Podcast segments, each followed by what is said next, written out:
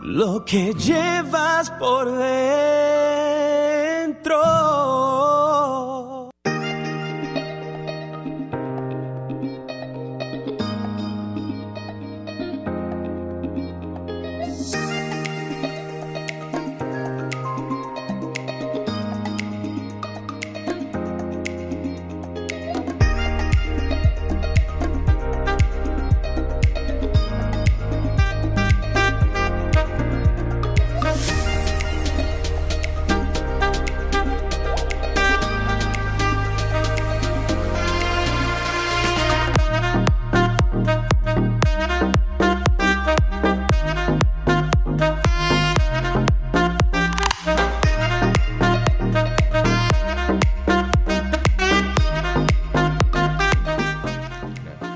Buenas tardes, República Dominicana. Qué bueno que tenemos esta magnífica oportunidad de encontrarnos con todos ustedes en este su espacio por dentro.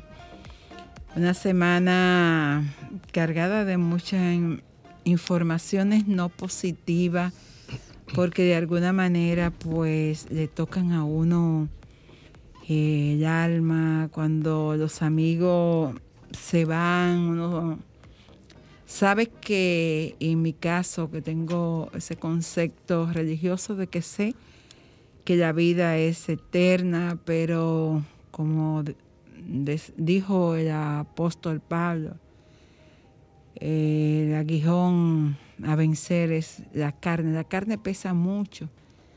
Y cuando uno pierde, pues, amigos, personas que uno le tiene aprecio, le tiene cariño. eh, definitivamente la tristeza nos toca.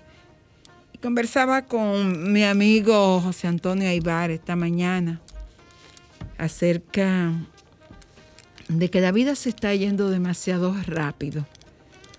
Eh, todo está como muy rápido, pero la vida se está yendo pronto y mucha gente se está yendo de manera rápida y sorprende a uno. La muerte va a ser algo que no, que no va a dejar de sorprendernos. Y la muerte de Orlando Gira a mí me sorprendió. Me sorprendió por, por lo pronto. Tenía un diagnóstico de cáncer de próstata en octubre y dos o tres meses después ya se va. Don, don Mario Rivadulla, que para mí un caballero, don Mario era de esa gente con la que uno podía eh, aprender solo de escucharlo hablar, con una gran formación como periodista y como ser humano impresionante. También se fue, uno dice, bueno, en el caso de don Mario, 92 años, eh, como digo yo, ya después de los 90, cualquier cosa se lleva a uno. Pero todavía una gente de 73 años, y María Estela y yo hablábamos de que si llegan la juventud a los 45, la vejez la llevarán a los 80. y entonces los viejos vamos a, vamos a ser un poco más Bueno, que para el asunto realmente de eso tiene una respuesta. La calidad de vida del dominicano ha aumentado y por ende también debe aumentar eh, la edad. Déjate de disparar. Sí, sí, sí, sí, sí, Déjate de Carmelo, vaina. indudablemente. Aquí lo que tienen que dejar eso de que de cuando van a contratar a una gente de que, que 35 años. En Estados Unidos usted tiene 90 Sí, eso años. sí. Y si la- está en capacidad de desempeñar el trabajo, usted lo van a emplear. Entonces, por eso ahora quieren llevar la edad a los 45 para que la gente diga que no le ponga, se lo van a poner como quiera. Entonces, cuando llegan a los, a los 45, los de 50. Lo, que no pasa, Sí, lo pero que la pasa- expectativa de vida del dominicano Sí, ha pero- aumentado y una cosa no tiene que pero ver con tú la tienes otra. que ver la expectativa, la edad que tú duras, pero la calidad que tú tienes. Entonces De ahí igual está- manera es por ello, porque la calidad de vida del dominicano ha aumentado. Incluso cuando llegué, cuando llegué te escuchaba a ti hablar de, de cómo se vive en X país, no recuerdo exactamente. Costa Rica. En Costa Rica. En Costa Rica. la gente dura mucho porque tiene muy buena calidad de vida, muy buena alimentación, un No está preocupado por la No seguridad. está preocupado, no hay militares, tú no vives con sobresalto, tú llegas a tu casa, tú sales de tu trabajo, te vas a tu casa. O sea, hay una Sin tranquilo. embargo, sin embargo, eh, estuve leyendo un estudio que, que se estuvo haciendo entre los mejores países eh, que es del, del- mundo para tu jubilarte. Sin embargo, Costa Rica no aparece en el listado y la República Dominicana aparece en el listado número 3 de los mejores países para tu jubilarte. Pero millonario. No sé con qué tú te jubilas, porque aquí tú te jubilas No, y cuando porque te aquí- jubilas, lo primero que te quitan, lo es el seguro te de vida. es el No, seguro de, bueno. la- Para jubilarte y morirte de hambre será. no, no, no. Las, aseguradoras te quitan la cobertura de las enfermedades que se supone que tú necesitas perdóname, en la el- perdóname, en el- en la per- perdóname, jubilación. pero te estoy hablando como extranjero, porque tú estás hablando como una extranjera que vas a un país y ves cosas diferentes. Sí. Entonces, de igual manera, para un extranjero jubilarse, este es el país número 3. En la lista, bueno, en papeles, porque en la realidad no es así. Bueno, si no- lo, lo- quienes hacen los estudios son lo- los Bueno, expertos re- en, el área. En realidad no Bueno. es así. y yo no puedo discutirle ni refutarle. A mí me gusta, algo que a mí yo me no- gustaría que el que yo hizo el estudio yo me tengo, dé yo tengo la 30, base. yo tengo 30 años en la administración pública y de eso sí te puedo decir porque lo vivo todos los días y veo cómo se va la gente a su casa.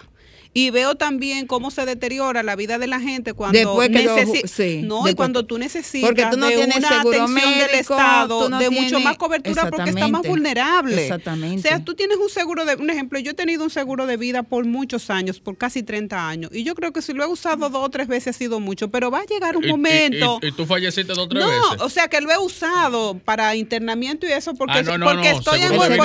seguro y, médico. y seguro médico. O sea, te estoy hablando que el que te dejan cuando tú te vas, ¿qué te cubre? Hay muchos que no te cubren ni siquiera enfermedades Es catastróficas. que no te de, mi mamá la pensionaron y mi mamá no tiene seguro médico. Entonces, eh, volviendo a mi comentario inicial, estas personas se van y para mí, por ejemplo, Orlando Gil era el mejor analista político. Sí, de- de fino, to- sí. fino. Orlando sabía sacarle filo al lápiz. Pero era también un ser humano eh, extraordinario, una gente que le gustaba, como decía, la tertulia. eh, era afable, le gustaba el buen vino, le gustaba compartir con sus amigos, muy caballero para tratar damas y para tratar a, a sus amigos y a sus enemigos. Siempre muy fino y muy respetuoso. Y por demás, yo siempre decía, Orlando, pero ¿y dónde que tú encuentras las informaciones? Ay, es un hombre bien informado. Ciertamente que era un hombre muy bien informado. Y otra muerte que a mí me sorprendió fue la de Sonia Piera. Sí, a mí también. Y, y me duele más por Nuria que por Sonia.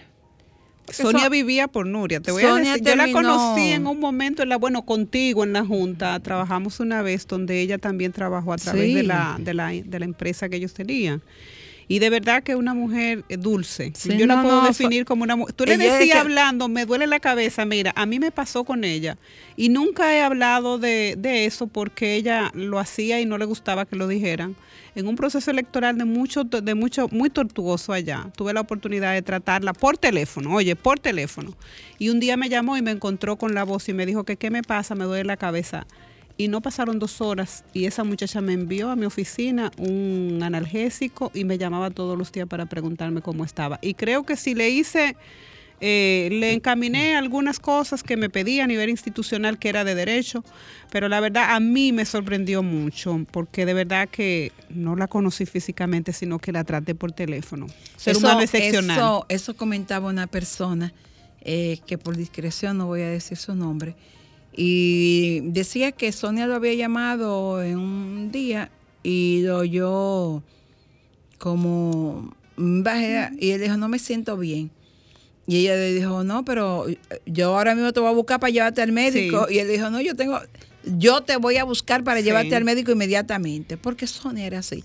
Y yo decía eh, que Sonia era para mí la que daba los boches más buenos, porque era una persona muy vertical y te daba un boche de apague y vámonos, pero de allá para acá venía con una taza de café Y a mí, por ejemplo, me dice, muchacha, pero ¿dónde es que tú te metes? Porque ese era siempre el saludo que ella me daba. Pasamos mucho tiempo sin vernos y me dice, pero muchacha, ¿dónde es que tú te metes?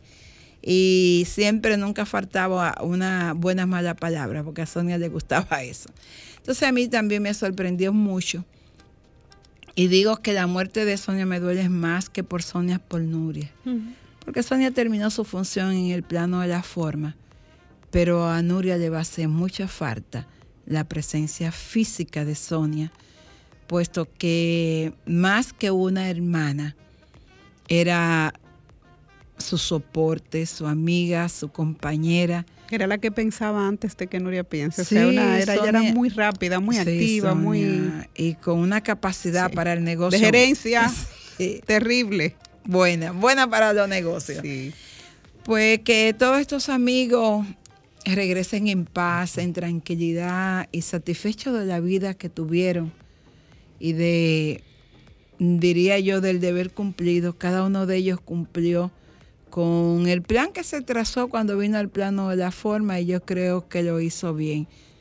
Sonia desde su posición de coordinar todo los negocios de, de su hermana como buena mercadóloga, como buena vendedora, don Mario y Orlando como buenas plumas del periodismo.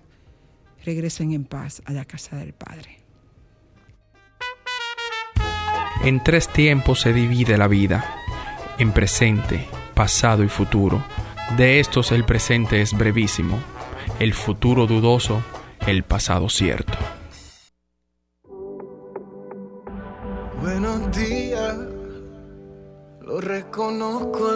Mucho tiempo no te escribía.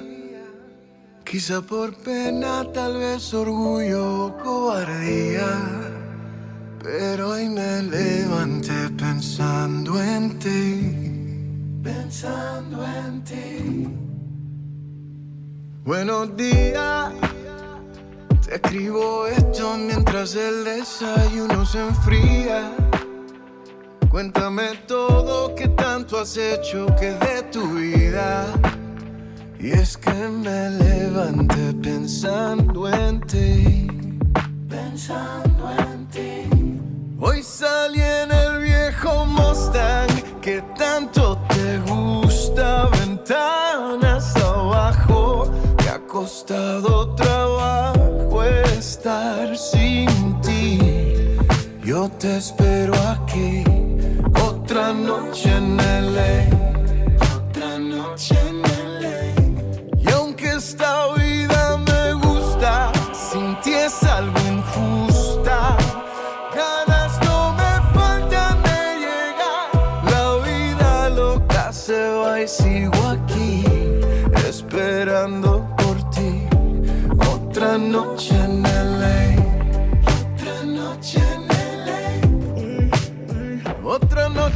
Ángeles, de aquí no salgo. En tu char esperando que tú me escribas algo. Esta vida es buena, no la niego, sin embargo. De que tú no estés conmigo, con la culpa cargo. Vuelve, que el café se me enfría. Perdona lo infantil, fueron tiempos de rebeldía. Ayer miré tu foto y yo con el corazón roto.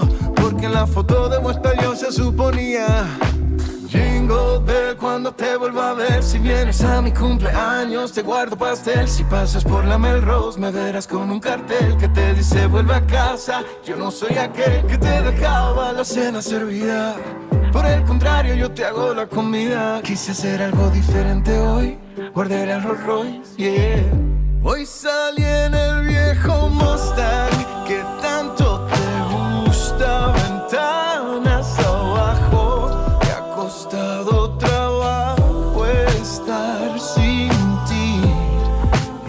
espero aquí.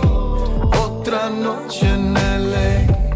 Otra noche en LA. Y aunque esta vida me gusta, sin ti es algo injusta. Ganas no me faltan de llegar.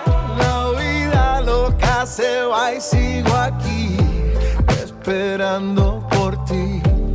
Otra noche en LA. Otra noche en LA.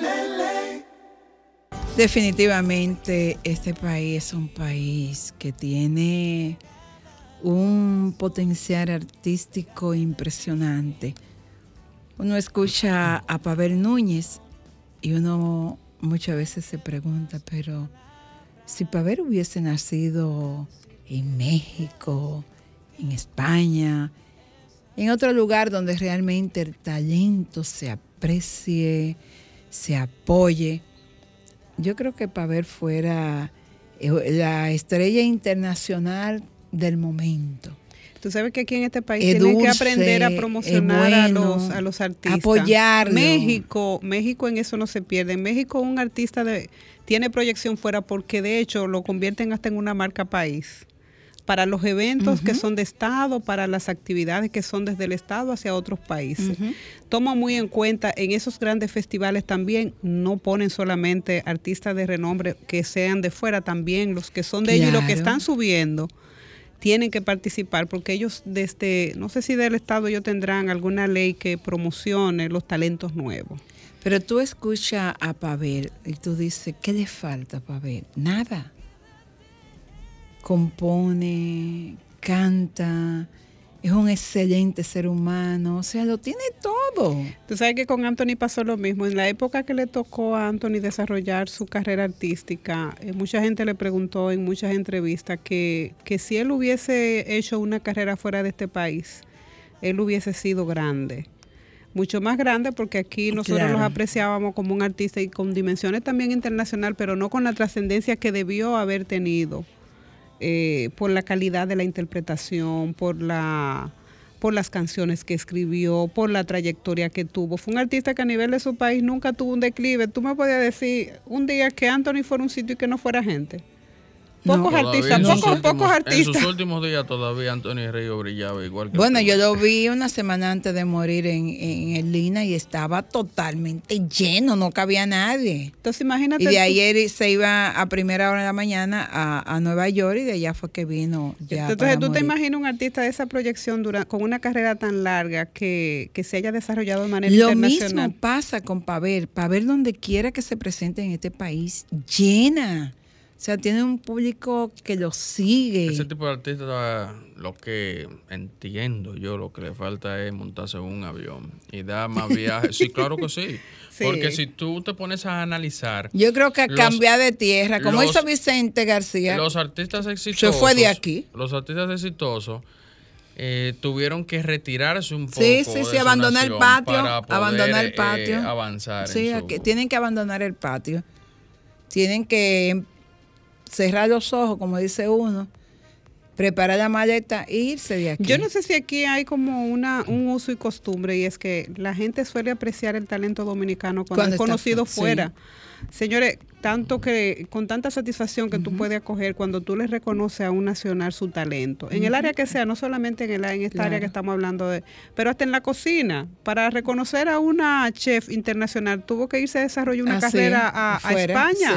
no, y no solo eso, también ya cuando están desarrollados a plenitud en su carrera, llega un momento en que tienen que poderse retirar para poder seguir en la palestra. Esto lo podemos ver con los con Wilfrido Vargas. A Wilfrido tú no lo ves tocando fiesta aquí.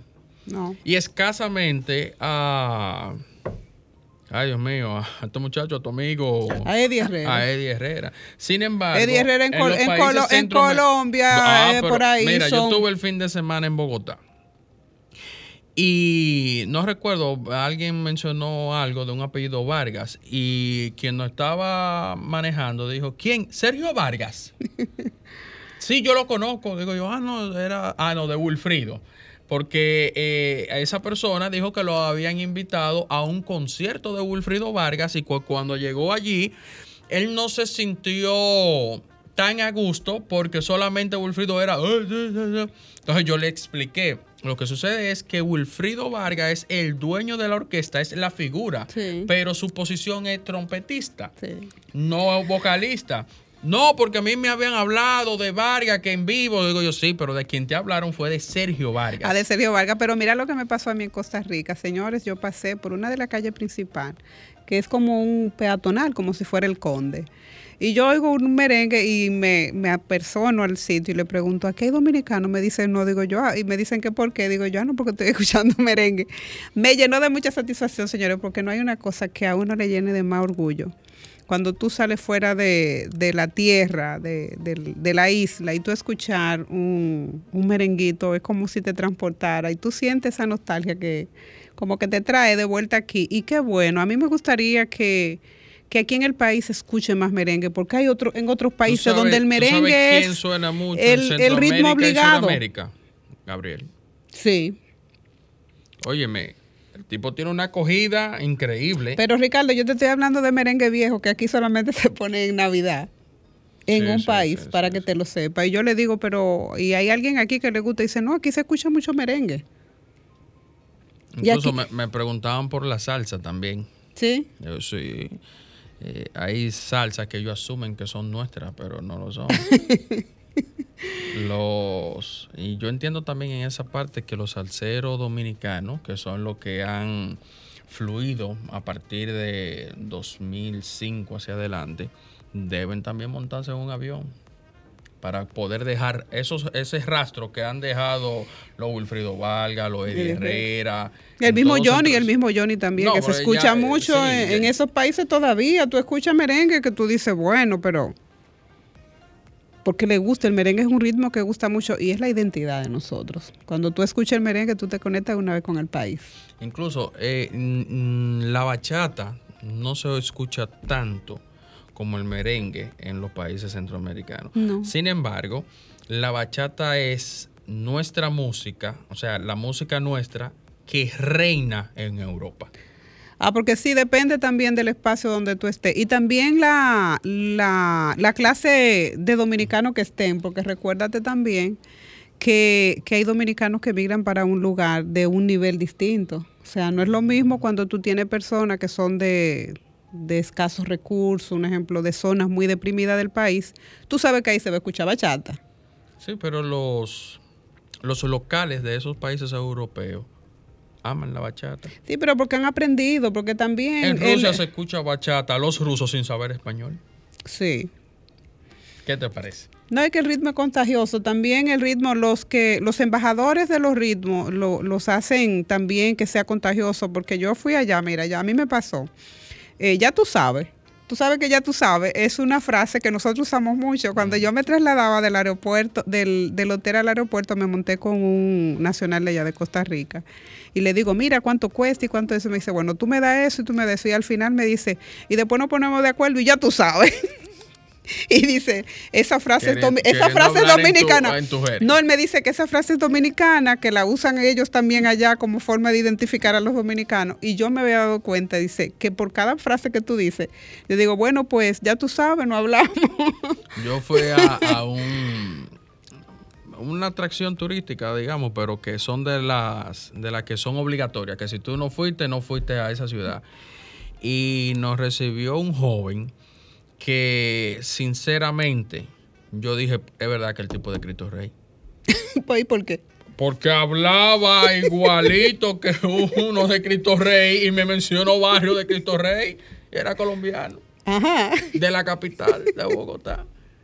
Y hablaba, eh, pero imitando igual como también los dominicanos Sí. tratamos de imitar a veces los colombianos, ese tipo de cosas. Pero eso, eso te da respuesta a que los dominicanos somos eh, acogidos y agradables para, para estas personas. No, y, que, y querido, y querido. Los dominicanos donde quiera que van son queridos y acogidos y son bien valorados. Y eso llena a uno porque a veces lo que llega aquí son las malas noticias, pero cuando tú tienes la oportunidad de ir a esos países y te dicen que son trabajadoras, que son gente de mucho, de mucho compromiso, que de comportamiento ciudadano ejemplar, entonces yo digo, sí, vale la pena ir a otro país y por lo menos mostrar esa parte que mucha gente no quiere mostrar y es que también los dominicanos podemos ser personas respetuosas y personas decentes aún fuera de nuestra tierra. Eso sí. Bueno, pues vale la pena también ir a una pausa en este momento. Música, entretenimiento, noticias y todo lo que puede interesar aquí en Por Dentro. Amiga, cuénteme de su experiencia como observadora en las selecciones de Costa Rica. Mira, yo te, comentaba al, inicio que, que, me sentía muy satisfecha de ir a un país con tanta tradición democrática, con tanto respeto relacionado con sus procesos electorales. Yo vi ahí a una ciudadanía que más allá de los intereses políticos que pudiesen estar en juego, primaba más el respeto del, compañero, del ciudadano. La calle no vi esa esa falta de respeto ni siquiera al medio ambiente, a los árboles, a través de la campaña eh, electoral. Eh, la verdad que me llevo como satisfacción poder ver un proceso electoral eh, que debe ser imitado en la región. políticos donde el respeto era lo primero. No importa que se fuera a discutir, primaba eso, el cumplimiento de las leyes, el civismo de la gente al momento de acudir a, lo, a las juntas receptoras de votos. Eh, a mí me encantó sobremanera ver una experiencia y es del voto infantil. Señores, cuánto civismo exhibieron esos niños y cuánta alegría al sufragar como si entendieran el valor, lo que cuesta la democracia. Eso llegó un momento que, que una de mis compañeras se le, se le salió una lágrima y yo le decía que porque lloraba. Ella es de México y decía, ¿Cuánto nos costará a nosotros poder integrar ese tipo de práctica a nuestro sistema para que la gente sepa que la democracia tiene un costo y que la democracia se construye con la participación de todos, no solamente con los que tienen derecho de ciudadanía de poder sufragar, también a través del comportamiento y de buenas prácticas, porque esos niños mañana van a ser ciudadanos responsables que saben que el sistema democrático se sostiene a través de la participación y a través del sufragio. Y eso la verdad que me, me llenó de mucha alegría ver esos niños, Carmen Lú, en familia, con sus padres. Yo pude ver personas eh, que llevaban sus niños a votar de, de partidos distintos, agarrados de las manos. Y eso para mí fue un gesto que, que me llenó de tanta alegría, digo yo qué bueno que tú puedes tener ideología distinta como pareja o como hijo y sin embargo eso no los divide. Porque tú puedes pensar que, esto es bueno y tú puedes pensar que no lo es y no cambia entonces el amor ni el vínculo de la familia ni el vínculo social. Y la verdad que eso me, me llenó de mucha alegría. Cuando tú ves dos niños con cada uno agarrado de las manos con, con los padres, con bandera de organizaciones distintas, sobre todo abrazado, tú dices, sí, la democracia es el camino y es el mejor sistema que podemos tener. Tú sabes que aquí deberían de implementar eso porque los niños se involucran mucho en las actividades políticas y tienen sus candidatos. Y están eh, pendientes. Sí, y están pendientes. Pero siendo la idiosincrasia del dominicano como es, no creo que sea recomendable porque no hay unas elecciones que no haya un incidente. O, un juidero. Exactamente. A ellos se le ponen en lugares distintos, no es que ellos van a los mismos lugares donde van los adultos. Ellos están en un sitio y de hecho, un recinto, eh, afuera de un recinto tú tienes un altercado y ya. Ahí no, no, es que es que es que ese lugar está salvaguardado por seguridad. Los niños van, de hecho, eh, se le se le motiva porque también el voto infantil se motiva para que los niños vayan. Y yo quiero que tú veas, Ricardo, esos niños de manera callada, civilizada, haciendo una fila sentadito con una sombrilla en la cabeza para que no le dé el sol, van y sufragan, le ponen su sellito, le entregan sus cositas, le entregaron algo, yo creo que como incentivo. Y tú le preguntas eh, fuera de ya del recinto, porque estábamos en esa labor con el permiso de los padres, que nos permitiera eh, indagar con ellos qué ellos sentían en ese momento. Y dice, uno dijo, yo, mucha felicidad, mucha felicidad, porque el candidato que elegí el que me gusta, pero que no es un voto que te lo van a contar, pero mira con la alegría con que ese niño, y eso marca la vida de esos muchachos. Y el sistema democrático, señores, lamentablemente, se construye con la participación de todos. Y no es el sistema perfecto. Se puede ir perfeccionando y se puede ir construyendo en la medida en que los ciudadanos lo van ejercitando. Y esa es la verdad. Cuando tú vas a un país con tanta tradición democrática, tú dices, ¿en qué momento nosotros podríamos estar también montados en esa ola en que los procesos no sean tan traumáticos, que sean respetuosos, no solamente para los que están eh, en la contienda, sino para el que decide estar fuera de la contienda, como el ciudadano común, hasta el medio ambiente. Yo no vi ahí una práctica, ni de hecho a un árbol que es respetado. Mira, hay una naturaleza que hay que verla. Eh, eh, Pintado de blanco hasta la mitad. Nada de eso, nada de eso, nada de eso. Una armonía entre lo político, la naturaleza y los entes que, que yo dije, bueno, ¿y quiénes son? Para tú ver el cantidad tiene que buscar mucho porque no aparece en ningún lado de que esa promoción. Tú sabes que yo creo que este es, porque no lo he visto en ningún otro país de lo que he visitado. Eh, Asumo de que este es uno de los pocos países, por no decir el único, que hace propaganda de esa manera, maltratando el medio ambiente. Y creo que sí, que nosotros también hemos avanzado con la ley, con la prohibición y también con el régimen de consecuencias que el órgano ha mantenido, pero es lo que te digo, los ciudadanos también tienen que involucrarse en las cosas. Tú no le puedes dejar la responsabilidad a un órgano comicial, también el ciudadano debe defender sus calles, debe defender sus árboles, debe defender sus espacios y también debe eh, ponerse eh, eh, a, la vi- a- a vigilar cuando en la calle le pintan sus esquinas. ¿Tú entiendes? Cuando te ponen un letrero que Claro. te quita la visibilidad, porque el problema de este país, señores, es que los ciudadanos no, no levantamos la voz, no nos organizamos para poder organizar el barrio y la calle. Queremos que el Estado y el gobierno lo resuelva todo. Y lamentablemente así no se hace nación. Bueno, me parece interesantísimo.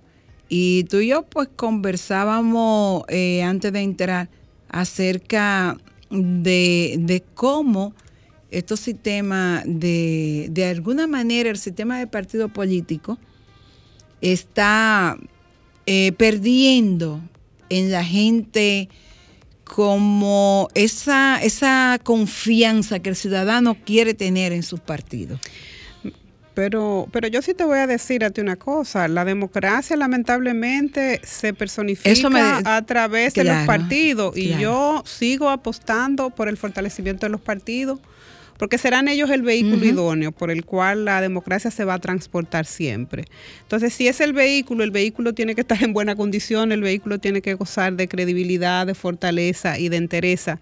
Y sobre todo tener esos mecanismos para fortalecerse y, y que sea respetado en la sociedad, que cuando tú aspires a un puesto por una organización que sea que tenga fuerza y que tenga credibilidad. Entonces yo siempre digo que en la democracia los partidos eh, están obligados a fortalecerse desde adentro hacia afuera, porque no hay forma de que te puedan ver como una opción de poder cuando al interno tú no estás dando esa, esa fuerza ni estás dando esa confianza. Entonces, eh, los partidos serán siempre el vehículo y serán el camino y ellos deben fortalecerse y tienen un compromiso y es que como la democracia también es un es un sistema que se va perfeccionando con el tiempo, también va cambiando de matices y de actores. Y ahora se imponen nuevos actores con nuevo discurso, con nueva propuesta. Entonces los partidos no pueden ser ajenos tampoco a esos cambios, porque si son ajenos a esos cambios, entonces se van quedando atrás y se van quedando desfasados. Y lo que no quisiéramos nosotros, lo que creemos en la democracia, que pudiera aparecer un outsider de la política, de eso, que aparezca una gente vendiendo sueños y que quite la autoridad que tienen los partidos y que puedan aparecer como opción de poder. Entonces, yo sigo, como siempre, apostando al sistema de partido en todos los países del mundo, a la fortaleza y a que puedan convertirse en esas instituciones inclusivas donde los ciudadanos y ciudadanas puedan eh, desarrollar lo que desean como, como ente social.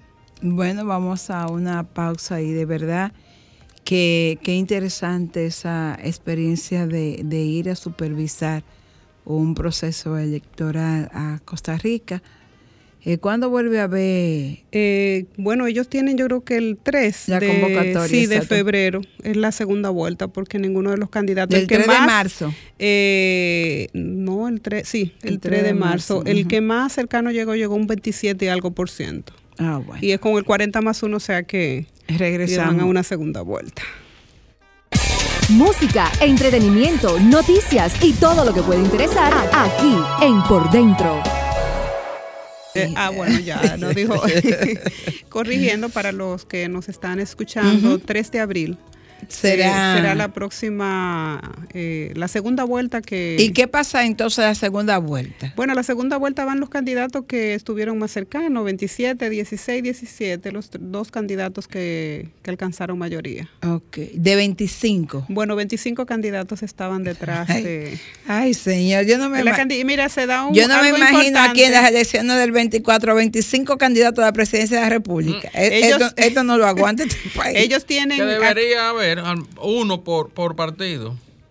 Pero como sabemos Se da que alianza, sí, las alianzas, la- la- las coaliciones de, de partidos que apoyan entre sí un solo candidato, ¿verdad? yo, yo diría que más que coalición, una la búsqueda, la búsqueda. Bueno, de la yo- política. yo lo que La creo búsqueda. que los mecanismos que la que las leyes pone a disposición de los partidos para que ellos puedan organizarse y presentar candidaturas conjuntas es lo que yo entiendo que se da ahí.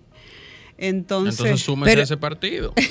Es simple. Pero y así ven nos acá, y si yo no quiero- el dinero que yo como Estado debo tú- de darte. Invertir, eh, Porque exactamente. si no, fíjate que en Estados Unidos solamente hay tres candidatos. Republicano, demócrata e independiente.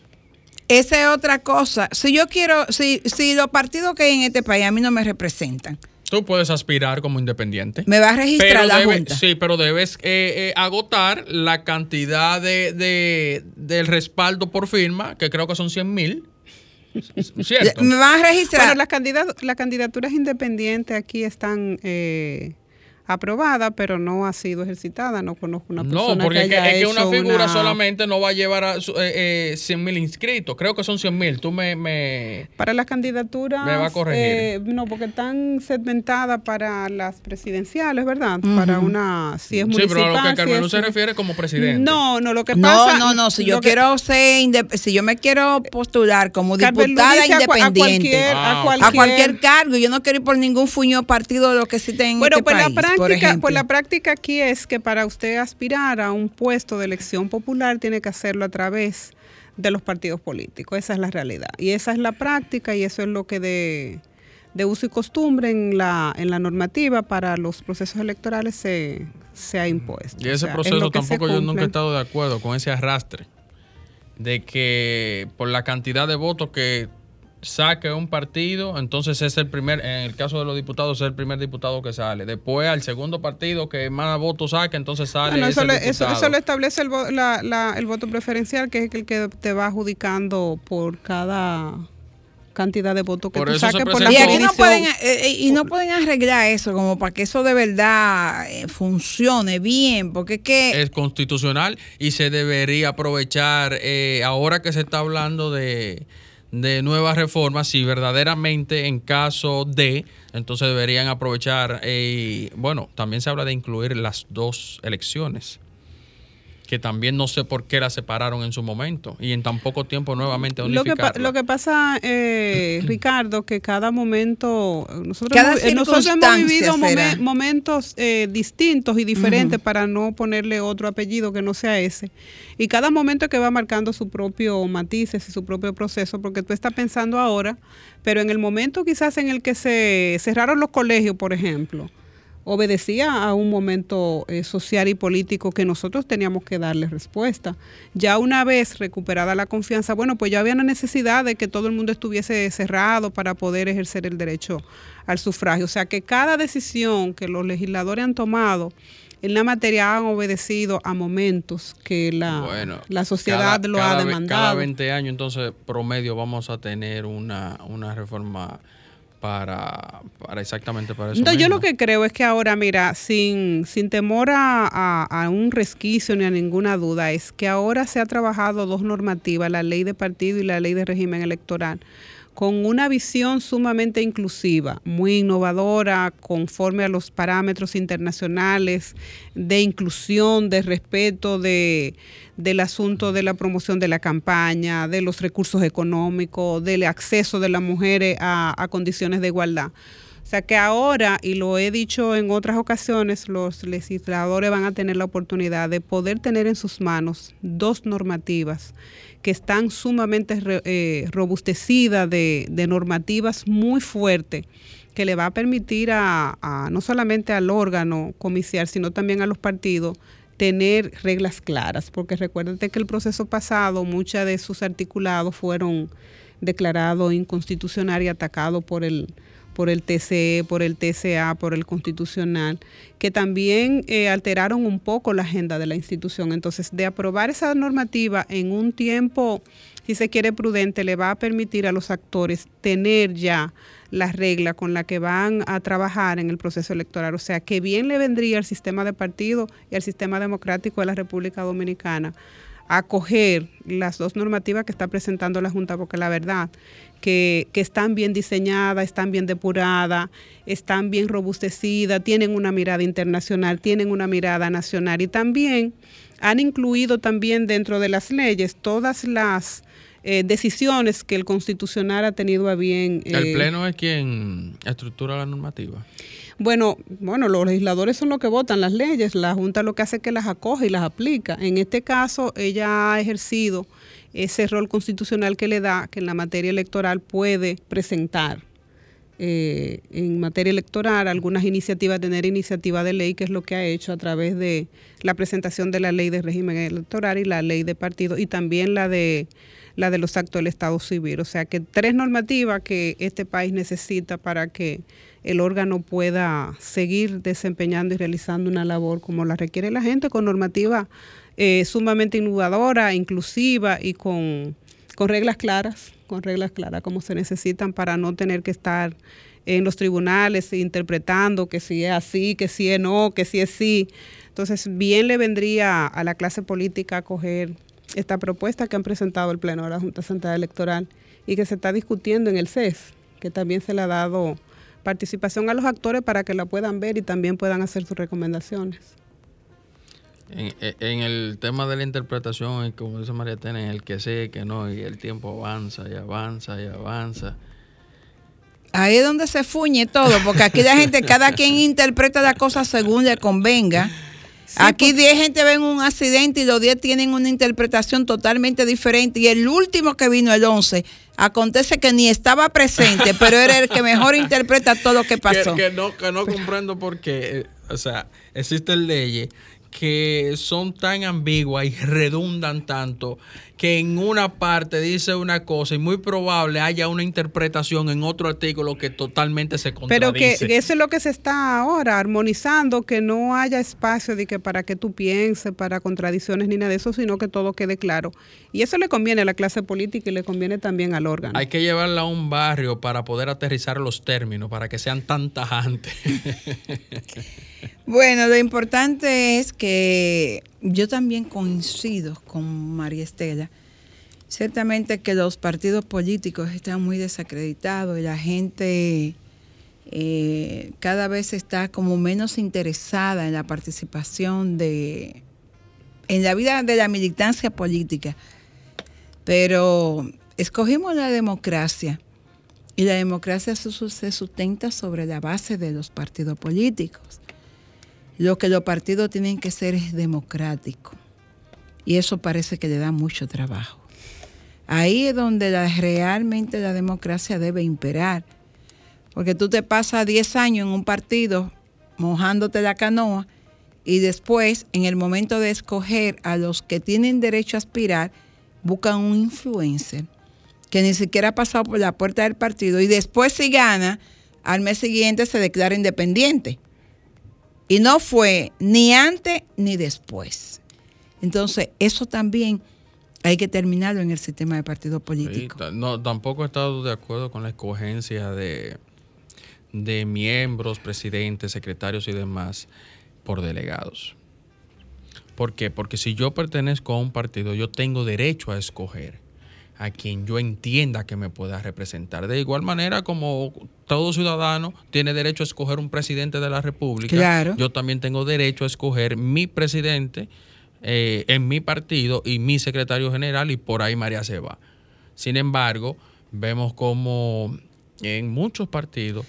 Las eh, elecciones tienen que ser abiertas en los partidos abiertas. Yo estoy de acuerdo con eso. Tú el que te sea miembro del partido tiene derecho a votar en, el partido porque para eso se inscribió en su partido. Claro que sí. Y si tú me mereces credibilidad y respeto, entonces por ti yo voy a votar. Claro. Y ahí se acaba muchas veces eh, el tráfico de influencia y, y los chelitos que, que se le dan después a los delegados para que voten por el que yo quiero. Lo que sí nosotros vamos a, pe- a pedirle a ustedes que voten por nosotros y que nos encontremos el próximo sábado. Que nos escojan siempre, que nos escojan siempre como la mejor opción. Ahí, vamos Ah, a ver antes de hola. hola. Se fue. Ah, se fue. Bueno, el próximo sábado ustedes tienen la oportunidad de escogernos a nosotros nuevamente, porque aquí el sistema de partido político es muy bueno. Ustedes siempre tienen la razón y pueden escoger libremente a cualquiera de nosotros tres como su candidato preferido. Nos encontramos el próximo sábado. Excelente fin de semana.